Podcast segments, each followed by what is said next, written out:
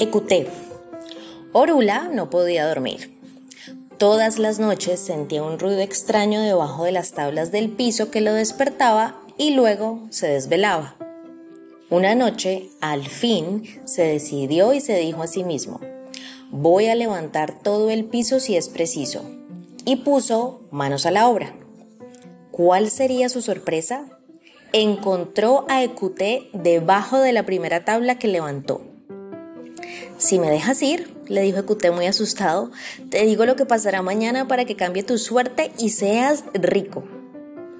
Orula accedió y entonces Ecuté le dijo, mañana van a venir tres personas a consultarse. El primero es el Eguá. Tú le dices que ocupe su puesto, que es en la puerta y le das una cucó porque él te va a ayudar siempre.